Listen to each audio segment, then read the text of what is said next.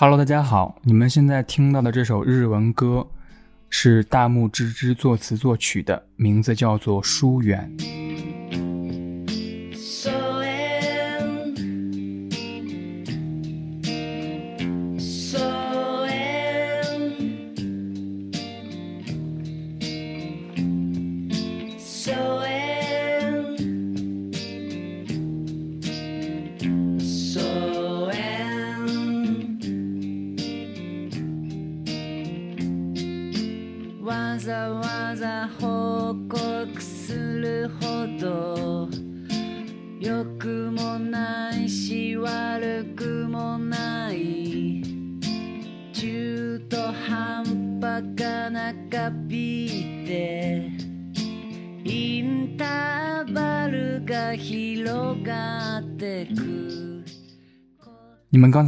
这段词翻译过来是：也不是非得跟你汇报，关系没那么坏，也没那么好，半吊子的关系还在持续，不断扩大的心理的间隙。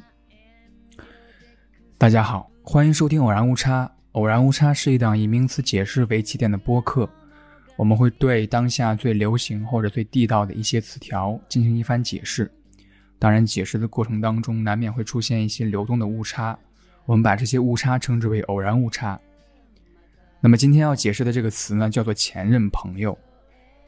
呃，其实我最近在跟朋友解释或者说提到这个词的时候，他们或多或少都有一点疑惑。呃，他们不知道究竟是在谈前任，还是在谈那些分了手的，但依旧还是朋友的那些人。但其实都不是，或者说都不准确。前任朋友这个词呢？是出自一档电台节目，日本 TBS 广播电台的，呃，一档周一到周五，呃，每天六点到九点播出的叫 After Six Junction 的节目，是一个泛文化类的电台节目。他们会谈，呃，游戏、影视、音乐、书籍和文化现象等等等等。我觉得可能对日本播客文化有了解的朋友，可能会听说过这档节目。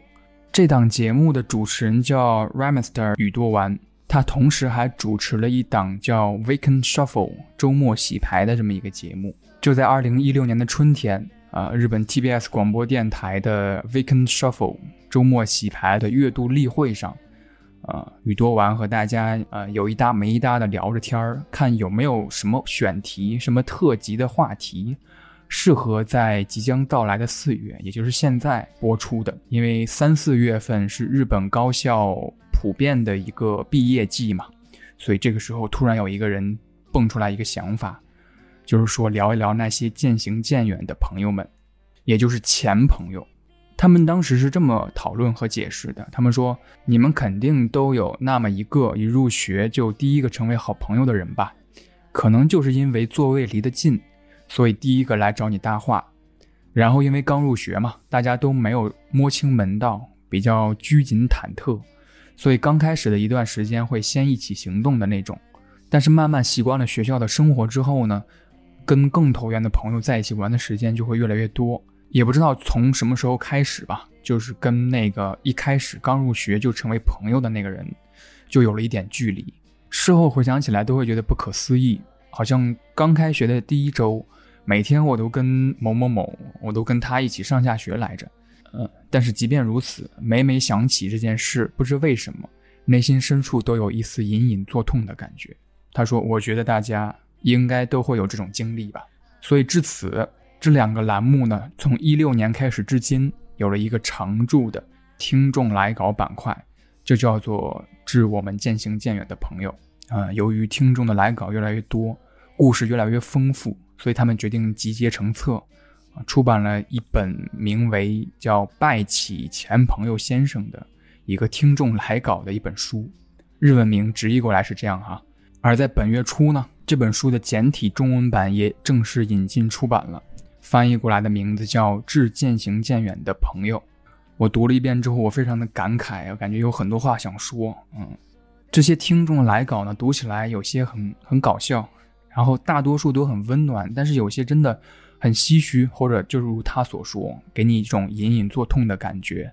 我这里可以分享一个，分享一个很简短，但是我很喜欢的一个听众来稿的故事。啊，这个这个网友的名字叫做甘之酱，是一个四十五岁的女士。她的这个故事的名字叫做《相约在正骨医院》。她是这样说的：四十五岁是一个身体各个零件都开始出问题的年龄。上周，我准备坐下的那一瞬间，腰间突然一阵剧痛，把腰给闪了。我以前倾的姿势，慢慢的、慢慢的挪到了正骨医院。路上，我碰到了一个以相同姿势缓慢前进的一个人。等我慢慢挪到他前面去的时候，才发现是许久不见的老同学。啊，叫住他之后才知道，他也把腰给闪了，正在前往正骨医院的路上。就是这么一个故事。然后他之后叙述说，就因为这一段非常奇妙和偶然的相遇，啊，他们在正骨医院从从闪着的腰开始谈起，又慢慢填补回了那些空白的，慢慢填补起那段他们很多很多年都没有交流过、没有交谈过的那段时间。很简短，但是我觉得很有趣。所以作为一个播客的创作者以及忠实听众吧，我非常希望啊。哎呀，真的能够制作一期有关“前任朋友”这个词条的企划和节目，啊，于是我先找来了我的朋友晚不安，跟他聊一聊这个词，以及最重要的，我在看完简体中文版的这个致渐行渐远的朋友之后，我立刻试图去联系一位，呃，十三年没有聊过天、没有见面的小学的很要好的朋友。本期节目呢，也是由新兴出版社发起的播客联动企划节目的第一期。之后将会有更多有趣的有台聊一聊前任朋友，大家敬请期待。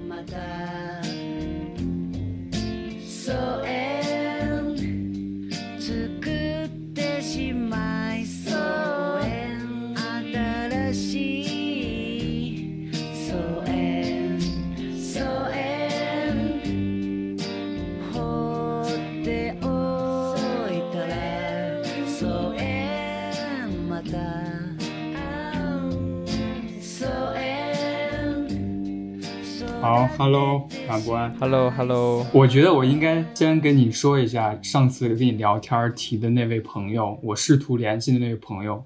嗯嗯，我为什么要联系他？然后我联系的这些尝试当中有什么想法？嗯嗯，好，嗯，得到前任朋友这个概念之后，我就开始思索，其实没有思索很久，因为这个朋友一直就在就在某一个。你知道吗？脑海中的一个区域里边，直播刚好有一个机会，然后他又把它着重重提了一下。这个朋友就是小学的时候很好很好的一个一个朋友，嗯，当时应该哥们儿或者兄弟这些词还没有被用到吧？但是你知道了，就是很铁很铁的那种。我先说一下他后来吧，他后来是小学五年级的时候，嗯，去了另外一个城市，去了上海。他去了上海，因为他妈妈一直在那儿工作。然后五年级之后就把他带到了上海，等于说五年级之后我们就没有联系了。嗯，我也是换算了一下这个几年的时间，现在也差不多十三年了，就没有再联系。因为小学的时候还没有怎么，嗯，能够每天的用到微信、QQ 这种东西，所以现在是有 QQ 的。我前几天试图联系他的时候，嗯嗯，呃，我肯定是可以用 QQ 联系到的，但是。已经一星期了吧？我给他，我给他发了一句说，呃，最近怎么样？到我们这个录音开始前，我还 check 了一下，就是他还没有回。Hello，Hello，你现在听到的是正在听这段录音的后期的我。啊，听到这儿的时候，我想给大家更新一点信息。在直接跟他本人联系不到的情况下，其实我又联系了另一位，我现在可以用微信联系得到的小学同班同学。当我问他，呃，我想要联系的这位朋友现在能联系到联系方式，他有没有的时候，他是这样回复我的：没有呀，没有呀，我现在也没跟他联系过。不过他好像有个 QQ，我帮你问一下。OK，所以这个能联系到的这位小学同学呢，所拥有的联系方式和我一样多，都是 QQ。让我们继续回到当时的和晚不安的聊天当中。当然，我可以给他打一个 QQ 语音电话。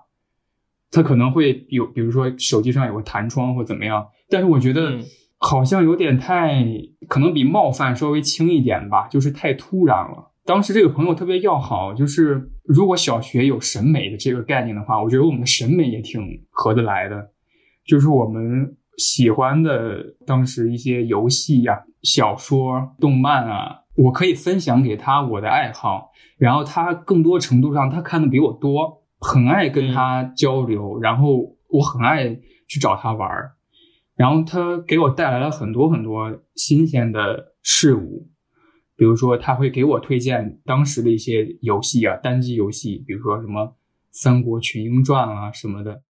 啊、并非刻意打断啊，只不过听到这儿真的又有很多想说的了，又想到很多。就是他当时给我推荐的游戏的时候，并非是说口头推荐，而是会在家会写在本子上。比如说我给你要推荐的这个东西是什么，他会先把名字写出来，甚至有时候会画一些简易图或者是符号，把这个名字写出来，然后从选择角色开始，然后一步一步的写攻略，手写钢笔写的。这个游戏该去哪儿做什么任务，该该干什么，你选择什么装备会有更好的收益，都是手写的。刚才我提到这个《三国群英传》，可能男生知道的多一点，就是当时的一个很很有意思的一个网页游戏。这个游戏里边有一个隐藏的 NPC，叫做半瓶神仙醋。其实这个 NPC 就是制作这个游戏的制作人之一，这个隐藏人物也被他写在了他的攻略里边。随着他推荐的这个游戏越来越多，这个本儿也写了很多很多款游戏。如果我没记错的话，这个游戏推荐的攻略本现在可能还在我家某一处书柜里放着。而且他是一个想象力很丰富的人。不知道你小学有没有那个老师会布置给你们要写日记或者是写周记的那个作业？他会把日记和周记写成小说。嗯，就是这么一种人。然后那个班主任还让他在全班朗读了他那篇作文还是周记，我有点忘记了。总之那篇小作文写的就是他有一天，有一天醒来发现窗外有一个飞碟降临到他的院子里边，然后从飞碟上下来了一个小女孩，还是嗯，还是一个姐姐一样的形象。然后领着他玩儿，然后告诉他这个世界外面还有更广阔的世界。总之，我记印象不太深刻，但是我记得是这么一个科幻的故事，我觉得很奇妙。他他的种种的想法，还有还有爱好，然后一来二去呢，我的妈妈跟他的妈妈也成了好朋友。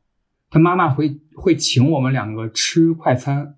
就是吃那种什么素食牛排，不知道你们那儿有没有啊？就是那种有点像肯德基、德式的那种，当时还流行那种牛排一样的那种餐厅。他妈妈会请我们两个去那儿吃。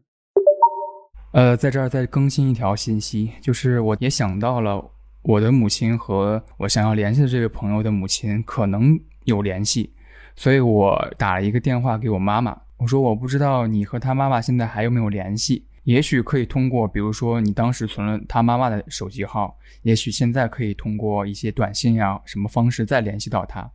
但是我妈妈给我的回复是已经没有联系了。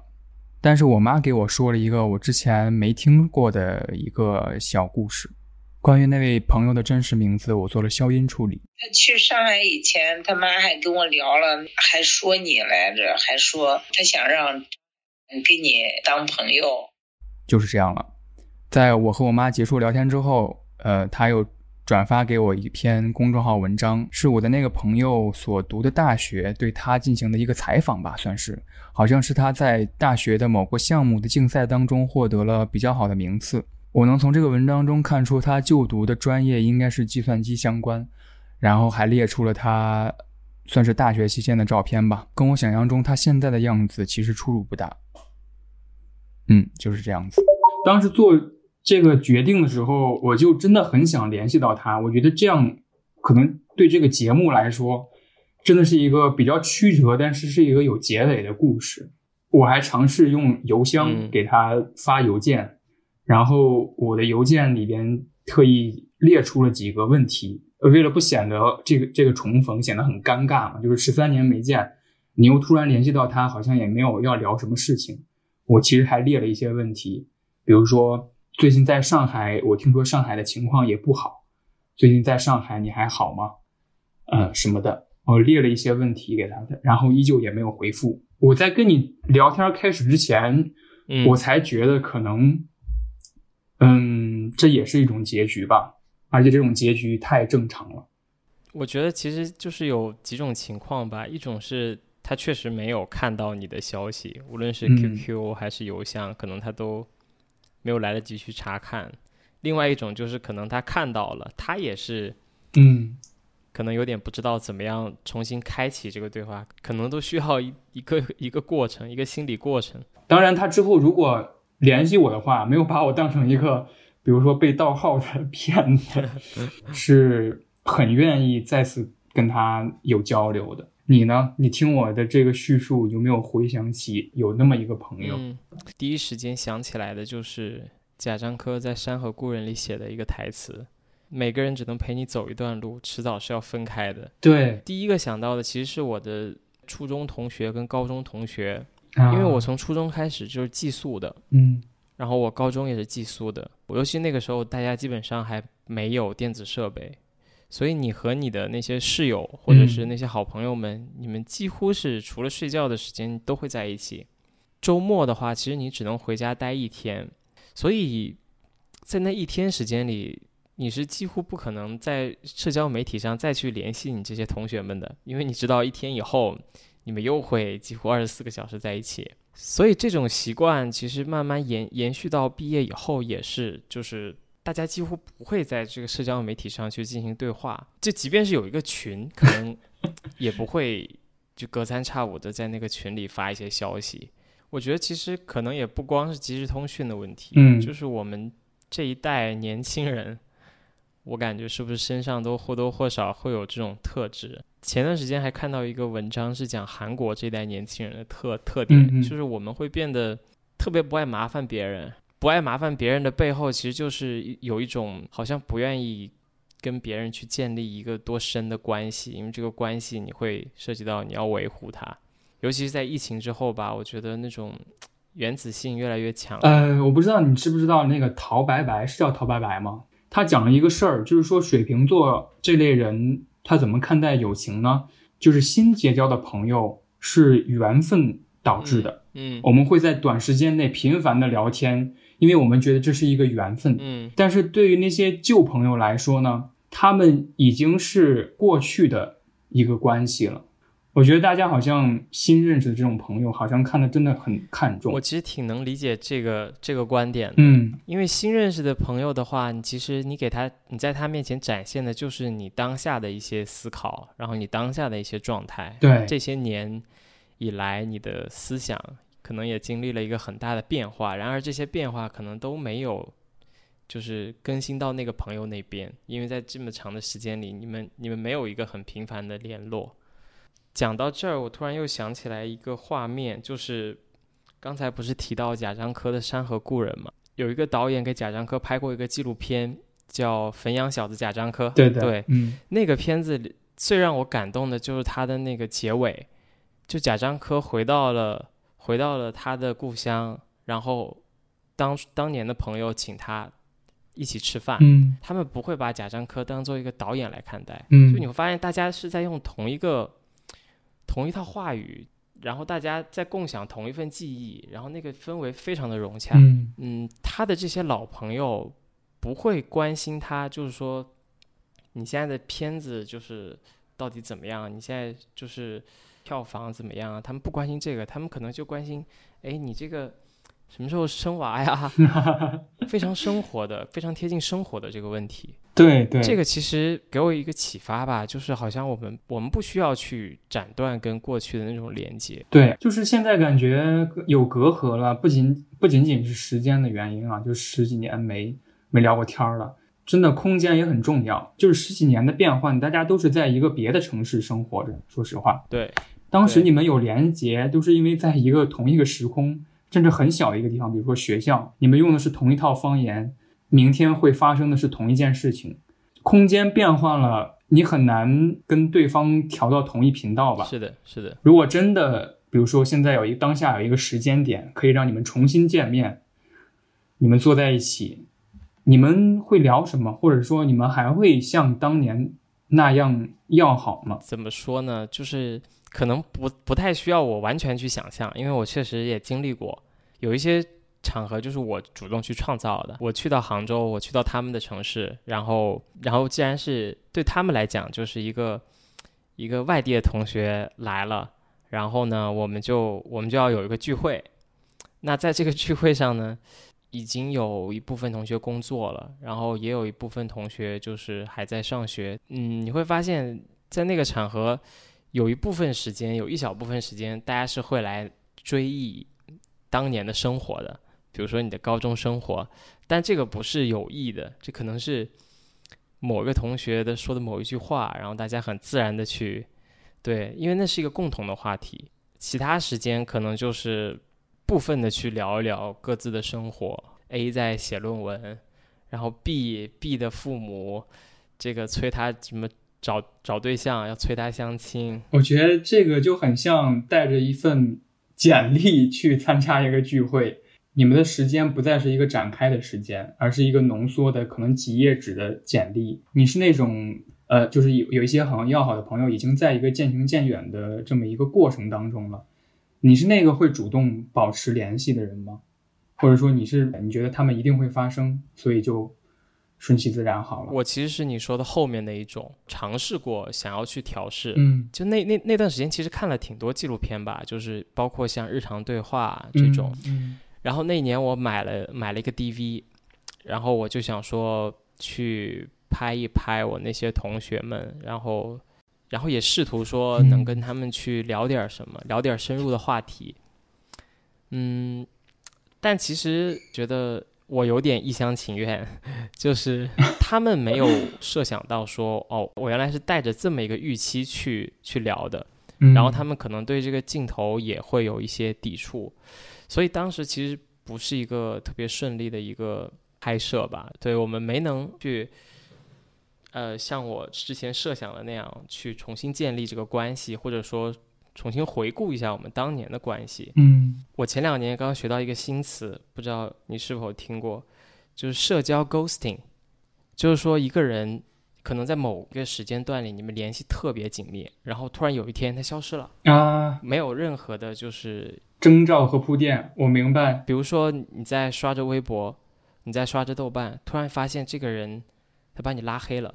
以前你们可能还聊过天，但是突然间你也不知道为什么，他就把你拉黑了，也没有解释。天呐，这种感觉好像冰口龙界的冰口龙界的电影，可能你甚至有时候怀疑自己到底有没有这么一段关系，或者是你们之间关系中的某一些相处的细节到底是是否真实存在？对啊，坦率来讲，如果你的社交关系很大程度上是建立在网络上的话，那么其实这个现象发生的实在是太频繁了。而且你刚才提的那个 DV 那个那个事儿，反正我也有一个类似的事儿，就是我在大学的毕业前的最后一两个月，比如说今天晚上我们就是要喝点小酒，然后对着一些老的 MV，比如说《北京欢迎你》这种老的 MV，然后谈一谈当时的往事，然后喝点酒，很开心，特别特别开心的那些时刻，我在那一两个月会有意的拿起手机，突然开始录像，然后这个行为。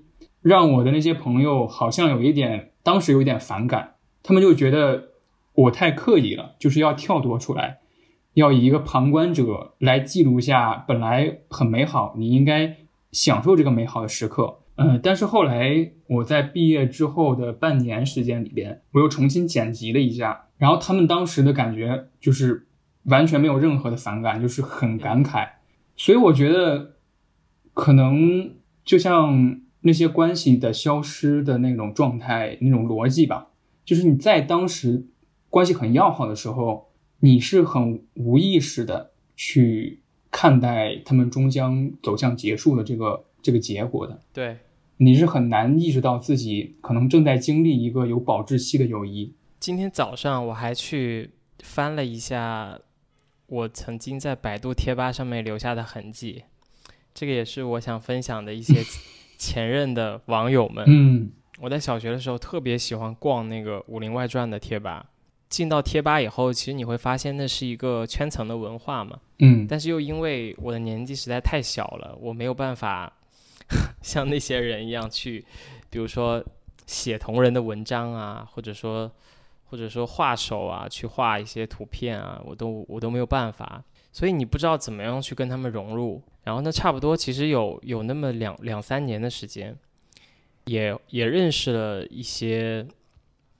就跟一些朋友其实建立了挺深的关系，因为你们会在私下去聊天，而且聊的不只是，可能不只是这个呃这个剧集相关的内容，可能你们会聊彼此的生活、彼此的状态，然后你们还会互相发照片这样。但是也就是在我就是升到初中之后，因为像我刚才提到的，就是寄宿了，然后也没有平常也没有很多时间去去登录贴吧去浏览什么的。所以，就像我刚才说的，就是社交 ghosting，我是那个 ghosting 的人，就是我突然在这个 贴吧我就不发言了，对，然后我也没有去登录了，嗯，然后直到直到一五年的时候，有一个朋友，有一个曾经贴吧的朋友，给我的 QQ 发消息，他说某某某去世了，就是当时那个贴吧的管理员，然后那个时候我才又回到贴吧。然后去看那个帖子下面大家的留言，有很多熟悉的 ID。那个管理员当时对我们来说特别重要的一点就是他他永远都会在线，贴吧的一些活动，就我们自己的会有一些举办一些活动，像答题比赛啊之类的，就是为了巩固这个巩固一些粉丝文化嘛。他是都会是那个就是全程操持的那个组织者。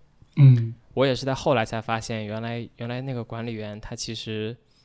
他是一个重度的肌无力的患者，就是他每天只能是，只能是在床上，然后，然后这个贴吧对他来讲其实是一个跟外界去交流的一个一个窗口，所以他投入了大量的这个精力在这个贴吧里面。知道要录这个节目，然后我又特地去回看了一下，其实我发现就是在他去世之后，呃。曾经的那些朋友出现的也是出现的次数也是越来越少了。现在是另外一些人在发言，然后整个贴吧的那个活跃程度也不像也不像我们当年了。你在当时也不知道怎么去怎么去做这个道别，然后你就消失了。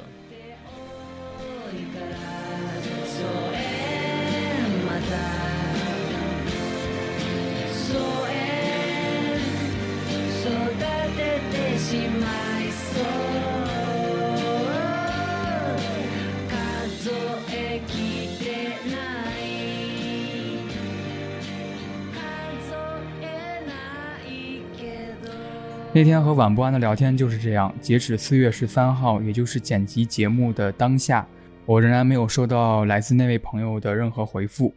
OK，在接下来的这段时间里边呢，我会向 After Six Junction 的与多丸一样，成为一名电台 DJ，放放老歌，听听大家的故事。第一首歌来自花儿乐队的《静止》。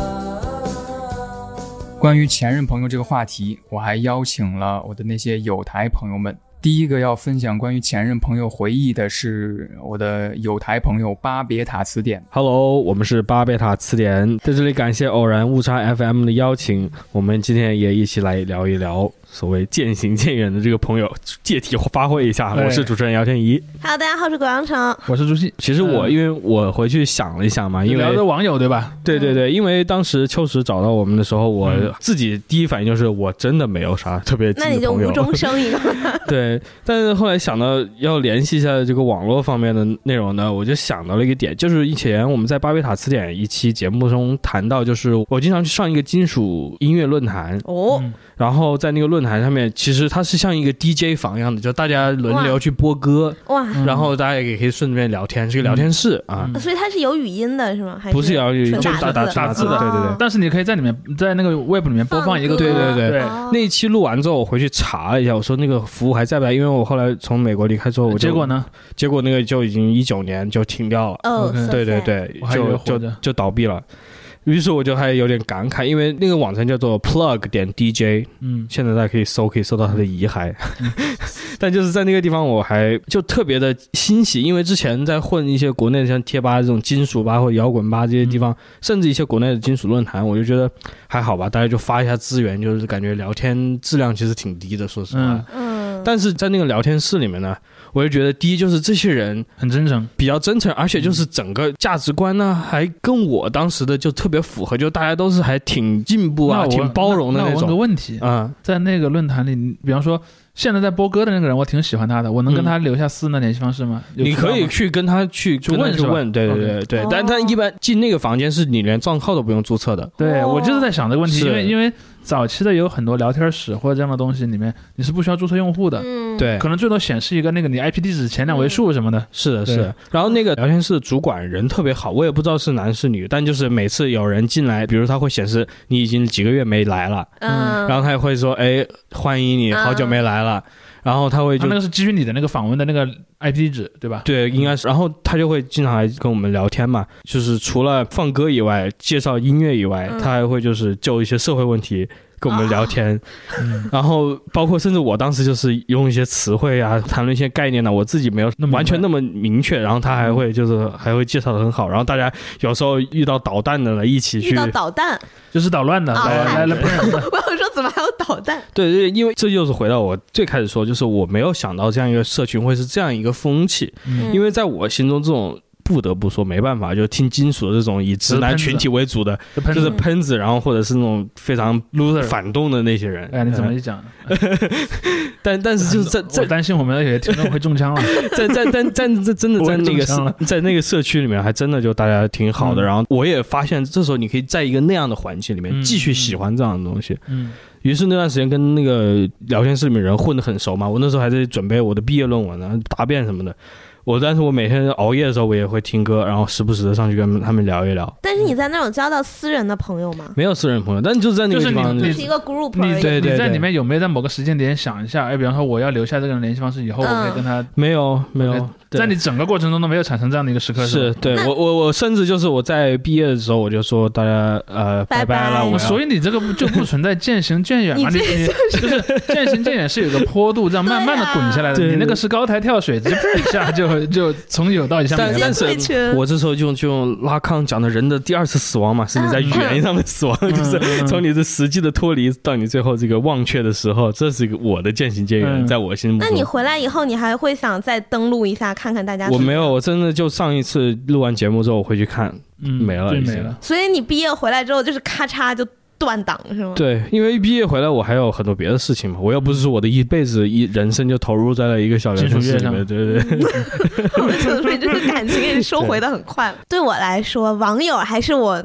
交友圈中挺重要的一个部分，就和和姚天一截然不同。那我比较 对，因为一方面哈，是因为我可能接触网络就是的年龄比较小，嗯就是我九五年出生，我就是没多久就可以上网了。嗯然后就是很早期还在那种宠物游戏，就是你要上网养宠物，然后你的宠物可以去逛商店，对对对之类的。然后在那个里面的的聊天室里也认识了一些人，然后当然还可以一个一个男生有点小暧昧的感觉，你知道。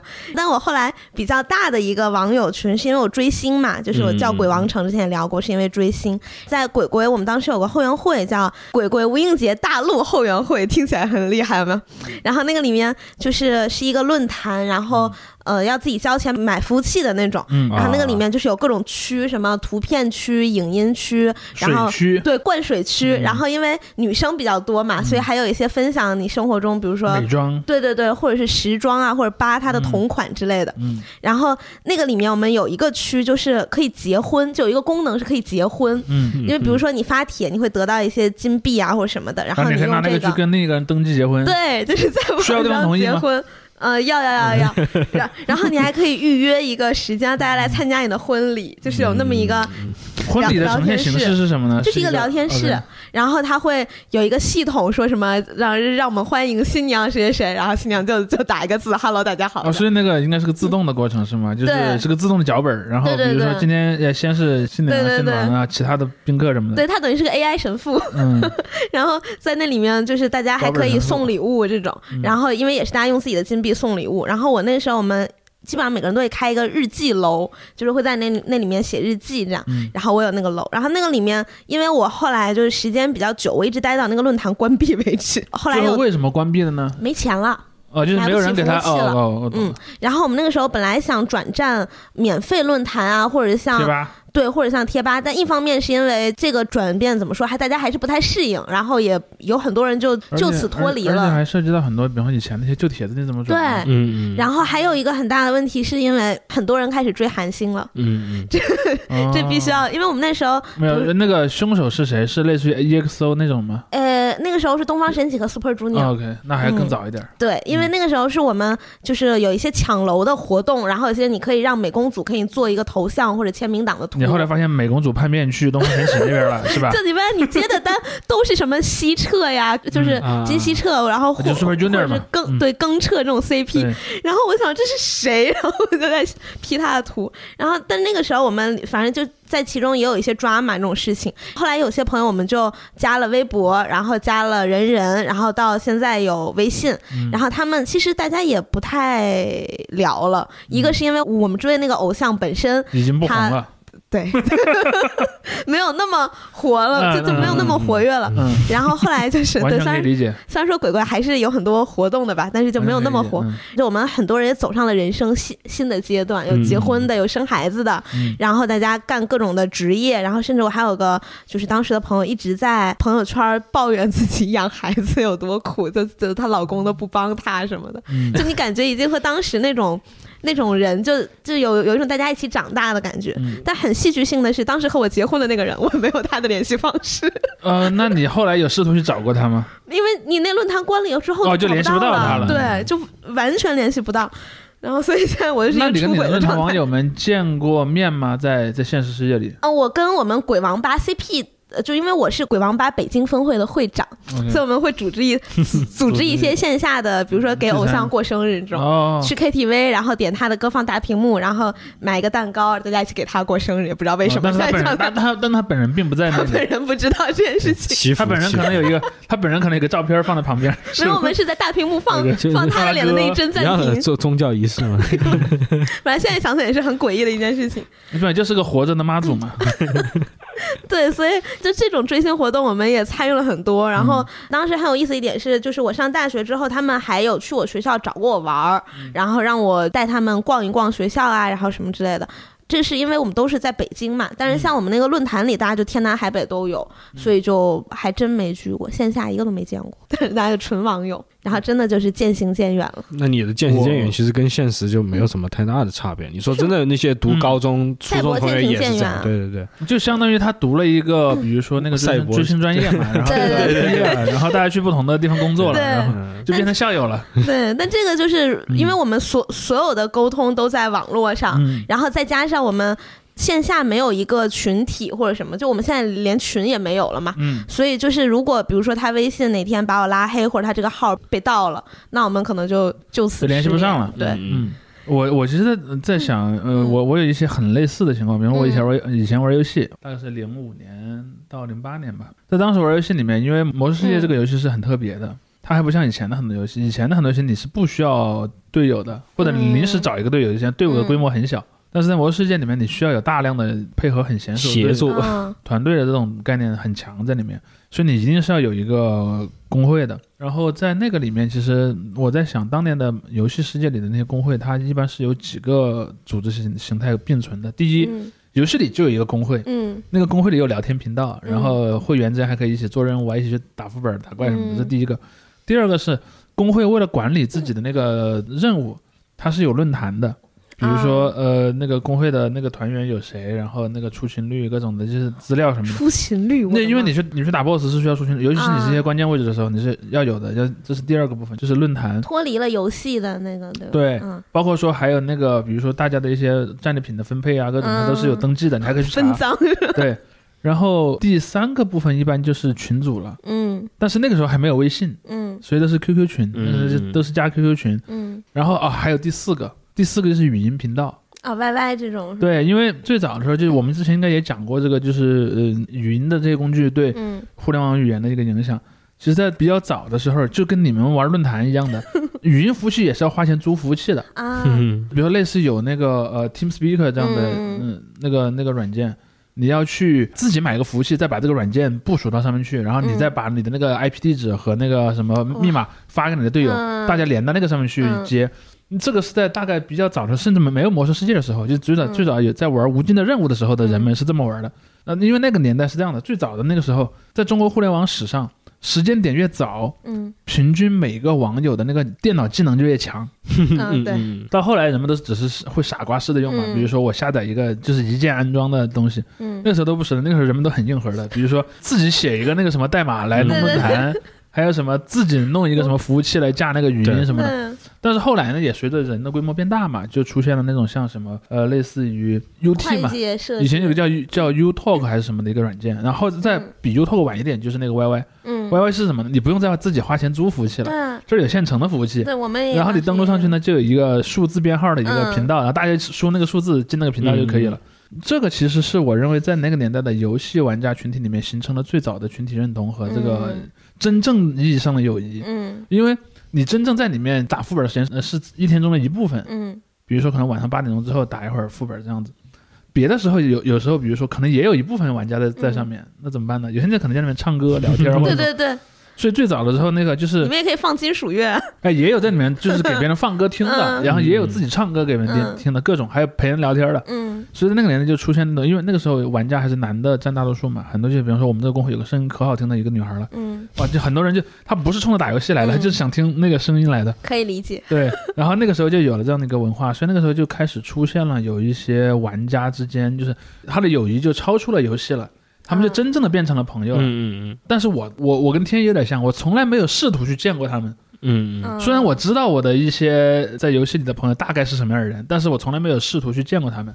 嗯，但是我知道有些人是会的，而且我还偶遇过一个人。有一次我在一个网吧里，我偶遇隔壁桌的一个人，跟我是同一个工会的。你是怎么认出他来的呢？不是，你头上会有 ID 啊，啊，就是你游戏里那个角色头上会 ID，、就我在他屏幕上突然看到那个，因为我们那个工会的名字是很特别的，就是嗯不可能在另一个呃服务器上有一个跟我们恰好同名的，因为你嗯。里面里面有那么一两个生僻字，嗯。所以我就说哦，你不是那个谁谁谁吗？然后就就大概这样一次吧。那。那当时是很温馨的情况，还是很尴尬的情况？嗯，就很正常，就是就打了个招呼，大家就打 Hello，了个招呼，招呼就像对，就类似于什么呢？就类似于你大学毕业出去工作了，你在一个嗯。很大的公司工作，你碰到了一个同事，你通过他身上的，比如说你有公公司 logo 的都是同一个大学或者把他给认出来了，但是你们也没有那么熟，嗯但是你们会打个招呼，就是我们毕竟是有一个嗯，比较宽泛的一个群体认同嘛，所以大概是这么一个情况。而我后来一直在想，在那一代的我们这些玩家当中，所谓的关系的变化有一个很大的点，我们倒不是说我们的那个论坛用久了被废弃了，但论坛肯定也会被废弃的。其实有个很大的变化点是，嗯、人们开始用微信了。嗯我意识到身边的朋友大量迁移去微信是哪一年呢？是微信有了红包的那一年 这么就是被利益所驱啊，不，是，？应该说是这样的，就是在微微信有红包之前，在微信有红包之前，其实很多人已经注册了微信了。比如说嗯，我可能就变成一个呃两种社网络社社交身份并存的，比比如说我的私人朋友，我可能更多在 QQ 上跟他们聊天儿。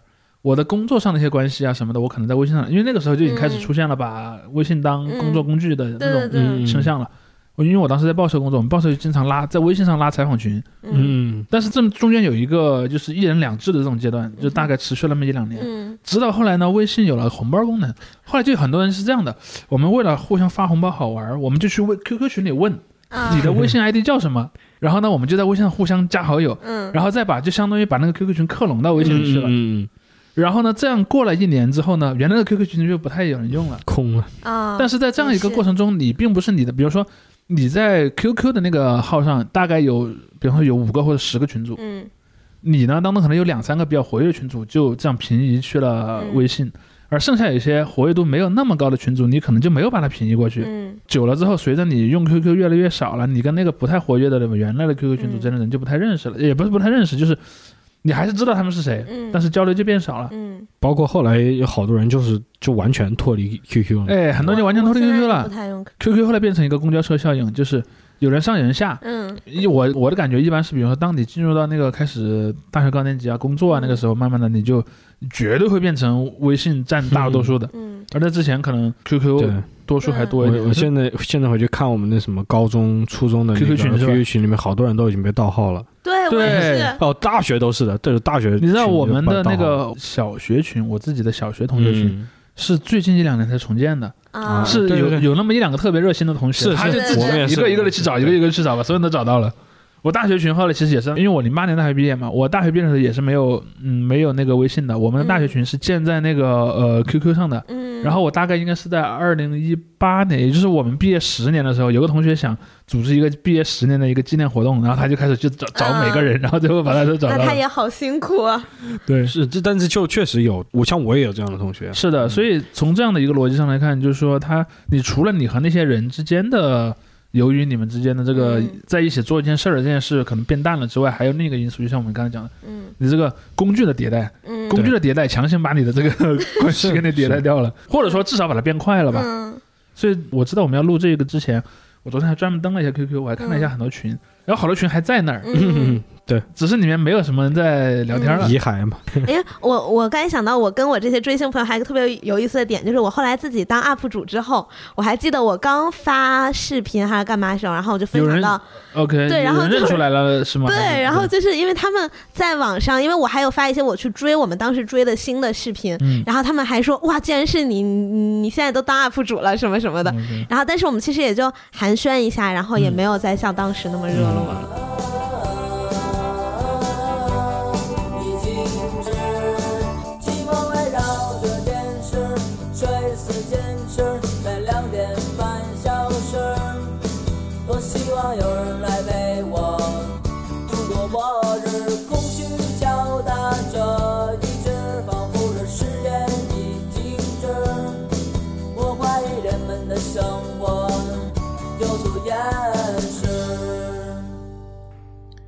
OK，下一首歌来自 Chinese Football 的《飞鱼转身》。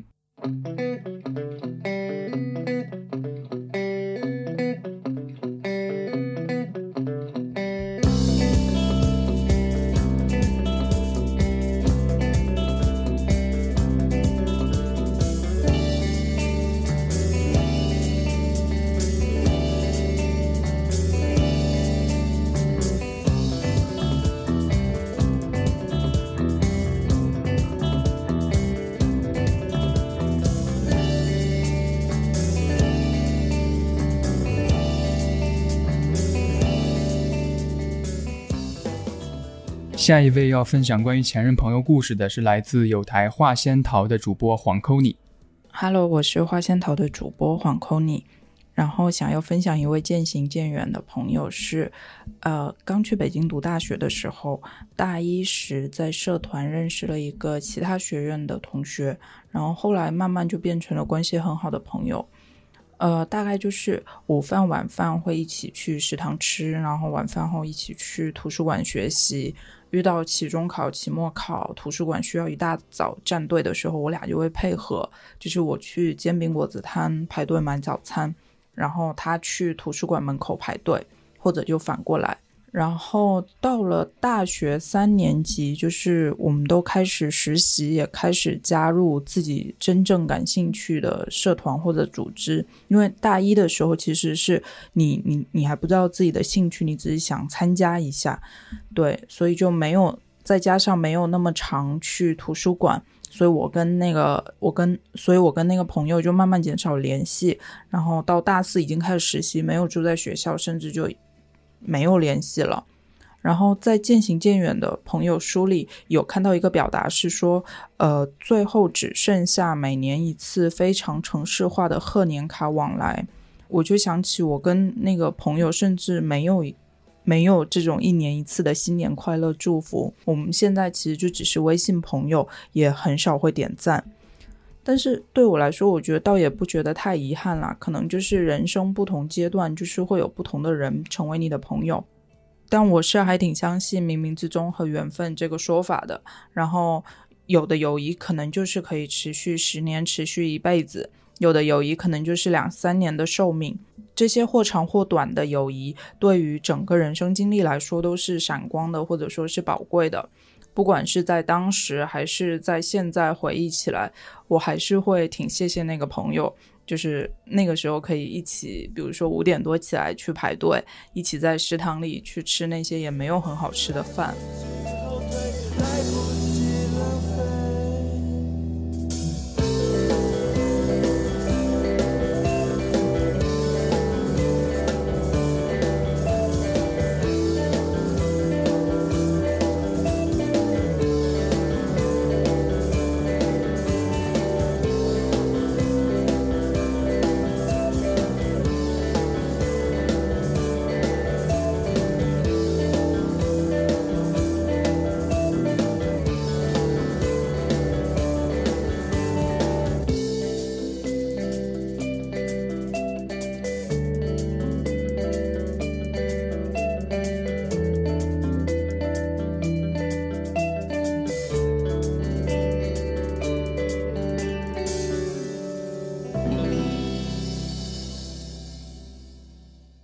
下一首歌来自花轮乐队的《造访者 Q》。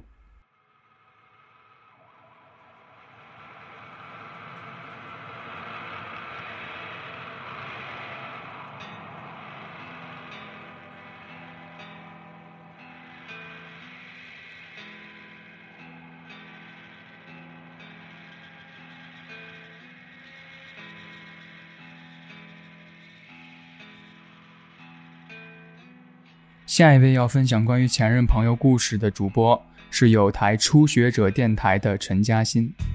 嗯，我有一个从幼儿园大班到小学六年级的朋友，算是发小吧。他住我家对面，然后一家五口，就是他和他的爸爸妈妈、爷爷奶奶住在一起。当时我爸妈上班工作很忙，幼儿园的时候我又比较小嘛，需要被照顾。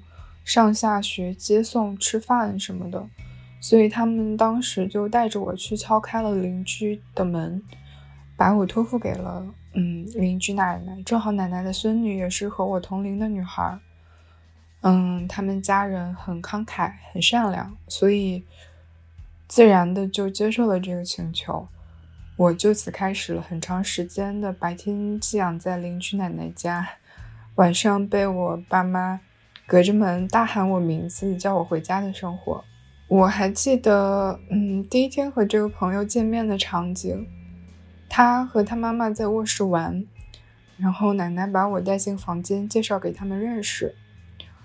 我小的时候见到陌生人，完全不会像长大后这样的，嗯，难以放松，而且我有点人来疯，很快就通过我天赋异禀的画画能力。获得了他对我的好感。她很漂亮，扎着两个高高的，嗯，麻花辫，摇头晃脑的，眼睛亮晶晶的看着我的画。我也很喜欢她。直到小学，我们渐渐的不需要接送了，每天一起结伴去学校。放学有的时候在路上和同学，嗯，磨磨蹭蹭，追逐打闹；有的时候就快速冲回家，比谁作业写得快。总之，我们俩就是。都是在一起的，在同学的印象当中，我们两个也已经成为了，嗯，形影不离的双胞胎一般的存在。我一直都觉得我们之间的感情挺纯粹的，但是在老师那里也难免时不时的会被拿出来做比较，比如谁比较聪明，谁学习更轻松，谁性格更可爱，有时还会当着全班同学的面批评其中一个，表扬另一个。在他还没有搬家的时候，我每个周末都会约他一起玩儿。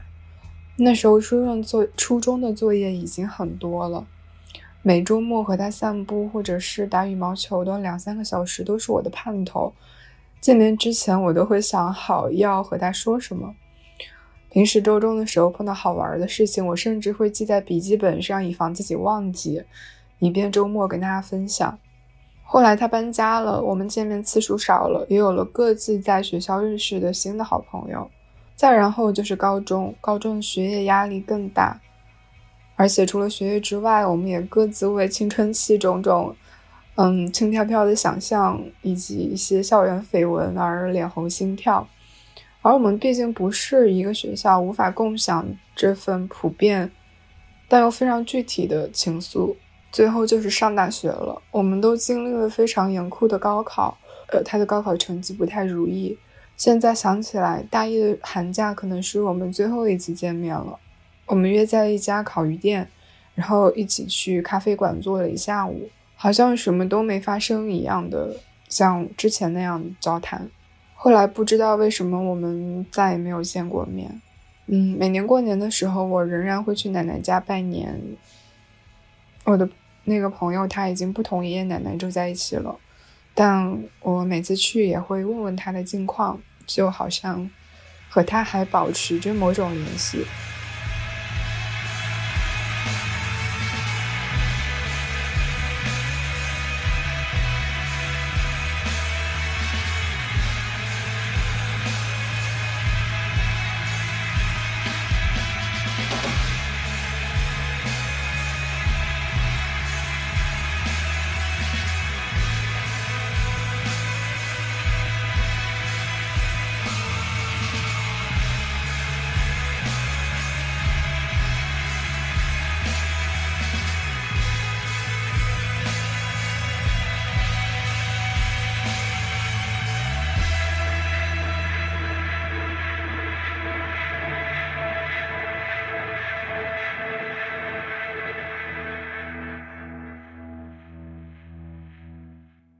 下一首歌来自张震岳的《很难》。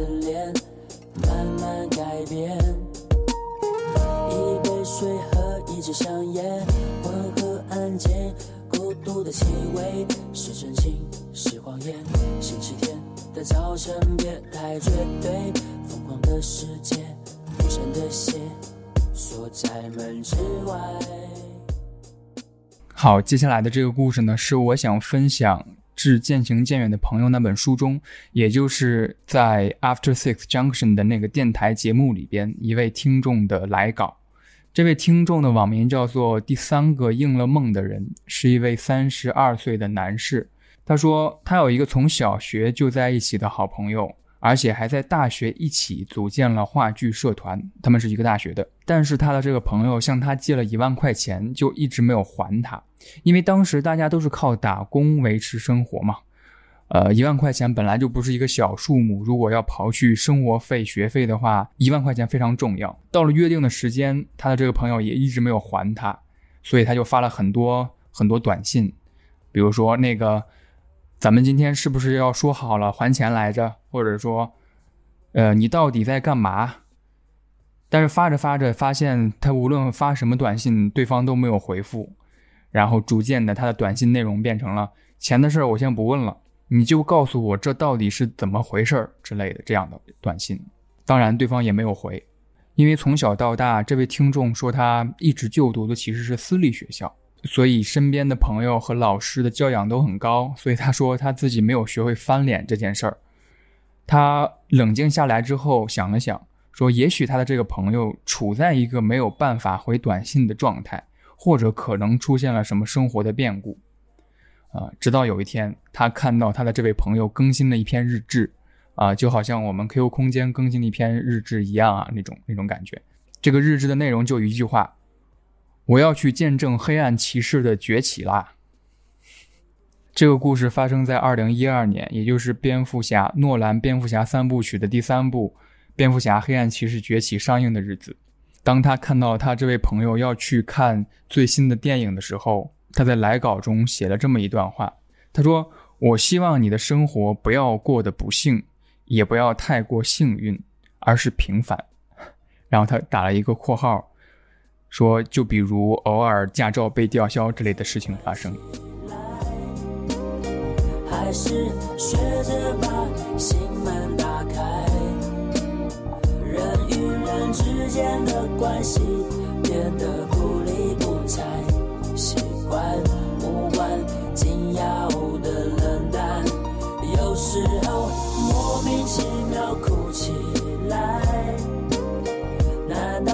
这就是自怨自艾？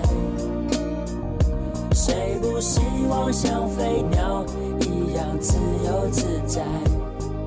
谁不希望啊？谁不希望？只是很难。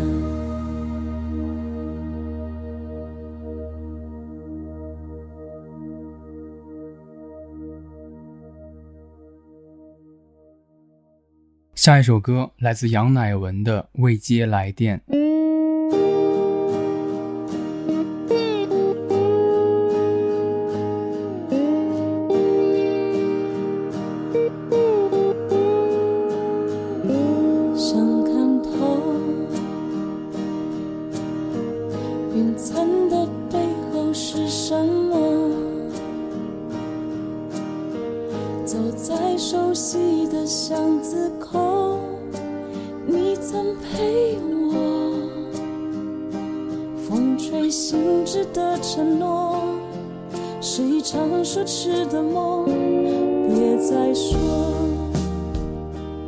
OK，下一位要分享关于前任朋友故事的是来自有台吴奇 No Wonder 的黛布拉。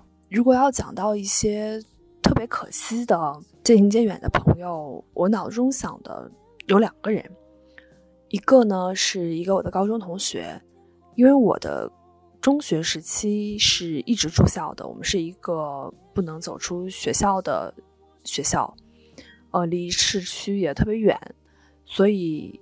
当时我们在学校的生活，其实就是和最好的伙伴在一起。我的同学呢，他非常的优秀，我们俩也很合得来。他本人也是一个能力很强、学习成绩很好的人。当时我们在学校的时候，可以说是无话不谈，所有事情都一起做，而且一起有过一些所谓的学生时代的远大理想吧。后来走散的原因就是他本科就去美国读书了。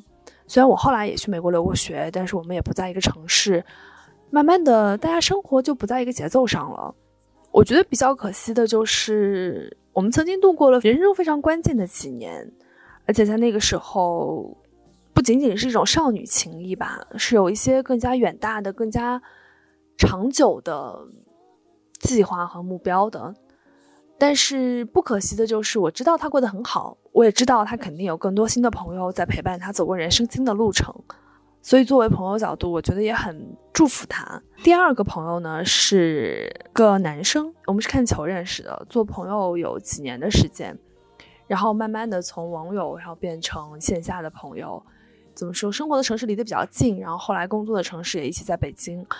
然后因为看球，所以其实你是有固定的时间、固定的话题在维系大家的感情的。而且我们认识那几年也算是彼此人生当中其实变化比较多的几年。可惜的就是我们俩后来发展成了短期恋人关系，然后也很快就分手了。因为我跟他的关系其实更适合做朋友，更适合做一些知心朋友吧，因为他还是一个蛮贴心的人，然后确实不适合做恋人。但是对我来说，成为过恋人关系的人，再回到朋友的位置上是非常困难的。所以我们短期在一起，然后很快分手之后，也就逐渐断了联系。我大概能够知道他的生活状态，我也大概能够知道他的心境。当时在一起的时候，我就问过他：“你会不会后悔？会不会觉得这个行为可能太冲动了？因为我们如果做不成恋人，我们也做不成朋友。”但他当时就说：“是要尝试嘛，如果不尝试的话，你怎么知道不行呢？”那如果之后连朋友都做不成，那其实也就是我们的人生当中有缘无分吧。别再说，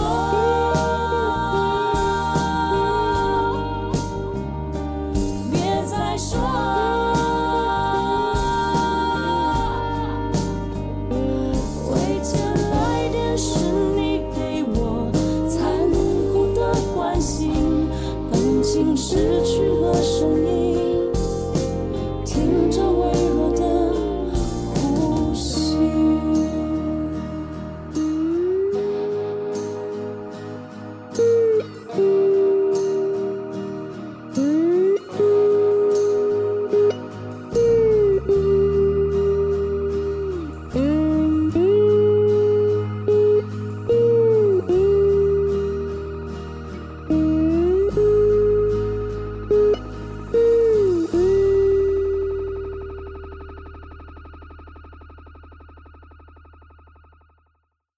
OK，下一首歌来自万芳的《收信快乐》。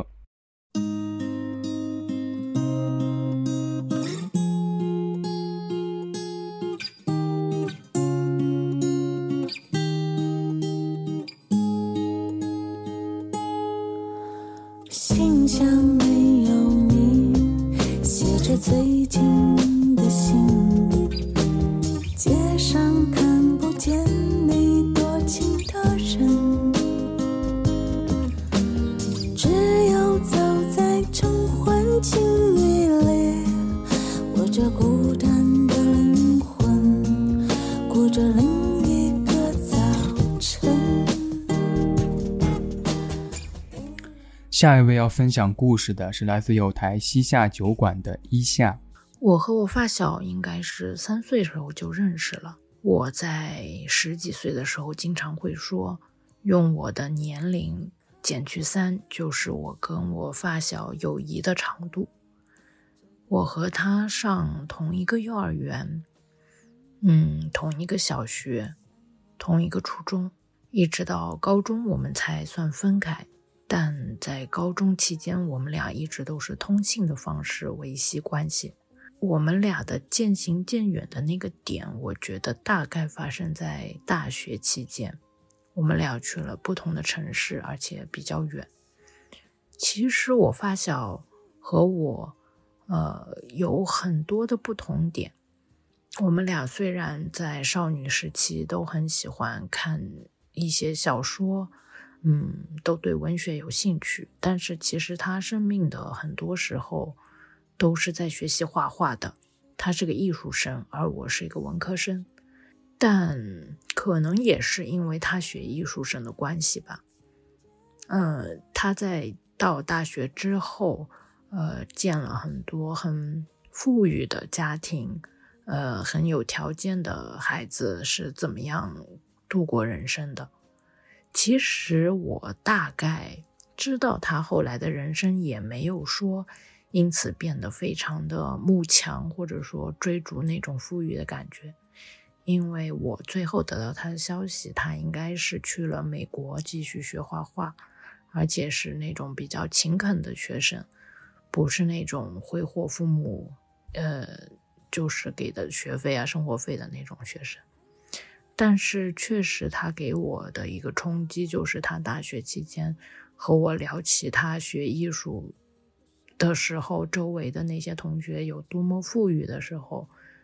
嗯，那种描述的感觉可能会让我有一些不适。嗯，当然，我在这样的年纪再回头去看一个十八九岁刚进大学的那个状态，我也会觉得我可能也是有我的主观臆断，因为我现在回想起来，我觉得和他的这种呃共同分享从童年到青少年的少女时光，其实他这个整体的过程是非常非常珍贵的。对我现在沉淀在我生命中，对他的回忆还是非常美好的。能够感受到他对艺术那种热爱，其实有影响到我，也有打中过我。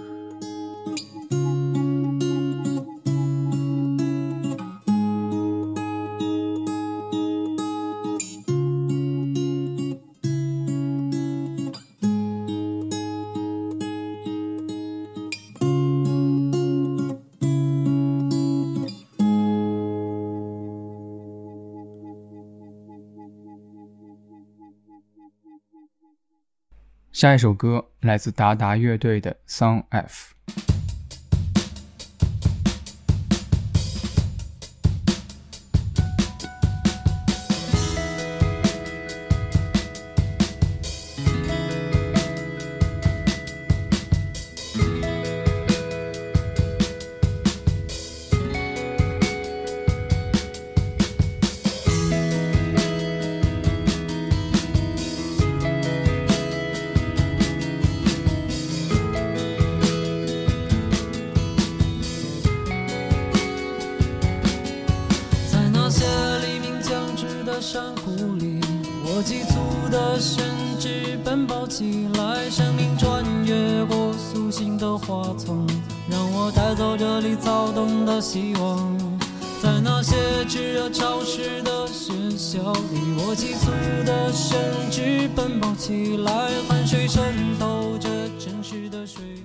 要分享有关前任朋友的想法跟故事的是来自有台银杏树下的普洱猫。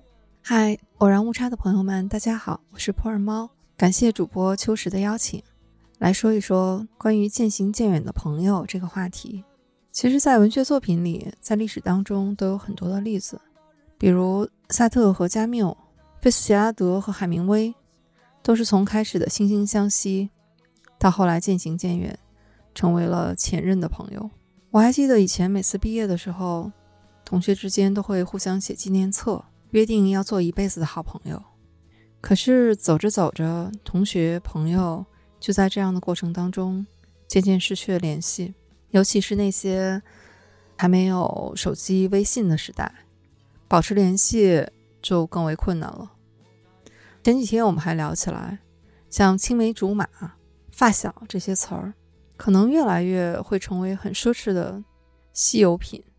我忽然想起来鲁迅先生的故乡，当多年以后，迅哥和闰土终于重逢，我这时很兴奋，但不知道怎样说才好，只是说：“啊，闰土哥，你来了。”我接着便有许多话想要连珠一般涌出：脚鸡、跳鱼儿、贝壳、茶，但又总觉得被什么挡着似的，单在脑里面回旋，吐不出口外去。闰土站住了，脸上现出欢喜和凄凉的神情，动着嘴唇，却没有作声。他的态度终于恭敬起来了，分明的叫道：“老爷。”我似乎打了一个寒噤，我就知道我们之间已经隔了一层可悲的厚障壁了。所以我在想，删除我一生中任何一个瞬间，我都不能成为今天的自己。所以，朋友虽然渐行渐远，但是那些曾经的陪伴，也都是我们生命里的印记。珍惜自己和朋友在一起的美好的时光，也能坦然的面对每一份悲欢离合。祝偶然误差的朋友们春天快乐！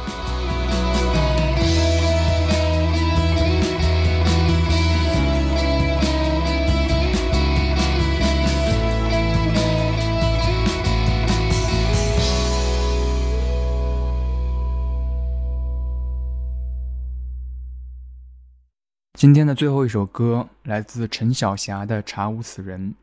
这首歌的歌名也是我用了很久的 QQ 名，啊、是我在初中的时候听林宥嘉翻唱的那个现场版本，的时候，嗯，选择了这个 QQ 名，一直用到现在。嗯，没想到一语成谶吧，这个 QQ 名现在好像成为了一种赛博宣告。嗯，大家都查无此人了。现在打开 QQ 的时间越来越少，通过这次节目的契机，又在最近频繁打开了 QQ，看到当年设置的那些分组，然后分组里的很多人，有些人已经呃联系不到了，而且想起来当年也是很要好的朋友，还是蛮感慨的。寄一份问候给远方的童年，想念那张满是纯真的脸，哭过就笑，从不曾算计幸福离得多遥远。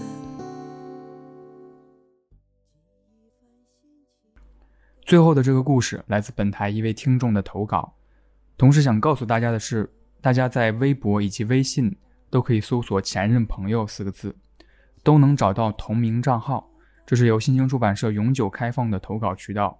如果大家听完节目想到了什么故事和人，欢迎在这里投稿。我们下期再见。嗨，我是小排骨糖，想分享和一位网友姐姐分别的故事。二零一二年八月，在一条微博评论区看到了一模一样头像的用户。出于好奇，点进她的微博，发现她是个特别漂亮的女生。其中一条微博提及近期拍摄的广告即将播出，我以为是她出镜，就留了条评论。她通过私信回复了我，也就从那时起，开启了五年无话不谈的时光。当时这个姐姐大学毕业两年，我即将升高二，学业压力很大，大多数的聊天内容围绕着我的自我厌弃以及她的鼓励。或许是年龄差距不大的缘故，更或许是她很有趣，她安慰的话语相对轻松，比如会说：“夜深人静了，想骂人怎么办？一起吐槽吧。”于是满屏的咆哮体。高考临近，微博上瘾的我拜托他替我修改密码，修改后的密码沿用至今。高考结束，按照父母的意愿去了省内一所师范院校。失利的高考结果在大学四年不断被父母提起，就像是挂在海斯特胸前的红字 A。拼命学习，不想再被否定，但依然在每次考试前的两周，精神压力大到凌晨坐在床上无声痛哭。幸好有这个姐姐，她说：“别怕，不管去到哪儿，家都在哪儿，都牵着链子，随时摇着你。但你一定要自己摘下链子。”逐渐熟络后才知道。原来他的家和我的家一样破碎，原来他的童年很痛苦，但庆幸的是，他快要走出这些了。除去严肃的家庭话题，我们也聊很多琐碎的事，比如我告诉他我想和赵颖成结婚，于是他开始为我认真规划接触到赵颖成的一二三步。比如刚上大学完全不会打扮，他带我了解适合自己的穿搭风格。再比如，他告诉我职场中遇到的男性骚扰，以及他是如何应对的。他是我的老师，我最好的朋友，也是我的精神寄托。二零一六年，他结婚了，生小孩了，他的宠物过世了，他的抑郁症严重了。婚礼前夜，我们聊了一宿，谈及父母婚姻中的不幸，他告诉我，我们不会陷入同样的困境。他分娩当天，我在学校十分不安，不敢多发信息，怕他心烦。第二天一早，他告诉我小朋友顺利出生了，我才松了口气。小朋友很乖，但依然需要时间和精力。聊天变得不再实时。他分享了很多小朋友的照片，除了可爱，好像不知道该说些什么。二零一七年第一次有了矛盾，并接连发生了很多由我引起的矛盾，也是我们分开的一年。七月底，我闹了一次别扭，翻聊天记录才发现，当时是因为他的一句“你只是我的朋友”而难过，一连几天说话很闷。之所以小题大做，是那几年总隐隐感觉他有着自己最好的朋友。此外，约定暑期去他的城市玩，四月份买好了机票，他也盘算着要把孩子托付家人照顾一周，带我尽情吃喝玩乐。没想到八月份这个计划被我爸拦下了。他虽然生气，但不怪我。十二月，她和她的老公冲突升级，向我表达了对他的不满。我不知道该作何反应，心里想的是，他吐槽的人是他身边最亲近的人，我是不是不应该加重他的愤怒呢？于是，很多时候我选择了沉默。最后一次的聊天里，我告诉他我不知道该怎么去评价，对话就结束了。二零一八年，我给小朋友寄了份生日礼物，礼物签收了，但他没有反应。二零二零年，我二十四岁，逐渐意识到我和二零一二年二十三岁的他产生叠合。我开始听杨乃文的歌，开始感觉身上的黑虫变大了，也开始和他一样抑制不住的想哭。二零二一年五一假期，我终于去了那座城市。不过是去找一位发小。那几天，我总是点开和他的对话框，犹豫着该怎么开头最恰当。当散步到他住的区时，会想问他能不能见一面。上网搜索是否该联系多年不说话的朋友，甚至在离开的前夜想打车去找他。但我什么也没做，恐惧消散了其他的想法。从对话结束的那天到现在。另一个五年快过去了，没有他的指导，成长道路变得异常磕绊。我频繁的想念他，如果有他在，我是不是不会活得那么窘迫？同时也在反思自己，他为我提供了数不尽的情绪价值，我竟然还在想着索取，太自私了，太矫情了。他已经走到了三十多岁的阶段，很想问他，三十多岁的人生是什么样的呢？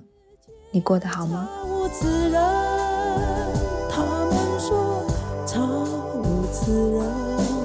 青春只像。